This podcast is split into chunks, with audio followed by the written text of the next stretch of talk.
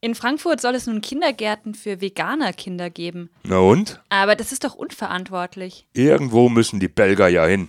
Ja, schon, aber damit leistet die Stadt Frankfurt, das heißt der deutsche Staat, einer gefährlichen Ernährung von Kindern Vorschub. Sehe ich nicht so.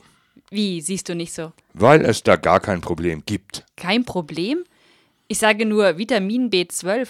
Das ist nun mal nicht in rein pflanzlicher Kost und wenn du das nicht hast, dann droht dir ein Cobalaminmangel. Das kann zu perniziöser Anämie oder auch zu Morbus Birma führen. Morbus was? Morbus Birma und dazu eventuell Jodmangel, was die Gefahr von Kretinismus bedeutet, weil die Schilddrüse nicht genug Thyroxin. Jetzt hört's aber mal auf. Ja, googelst du denn gar nicht? Gesunder Menschenverstand ist immer noch Trumpf. Da musst du gerade von reden. Wissenschaftliche Erkenntnisse einfach wegwischen, weil dir gerade nicht danach ist.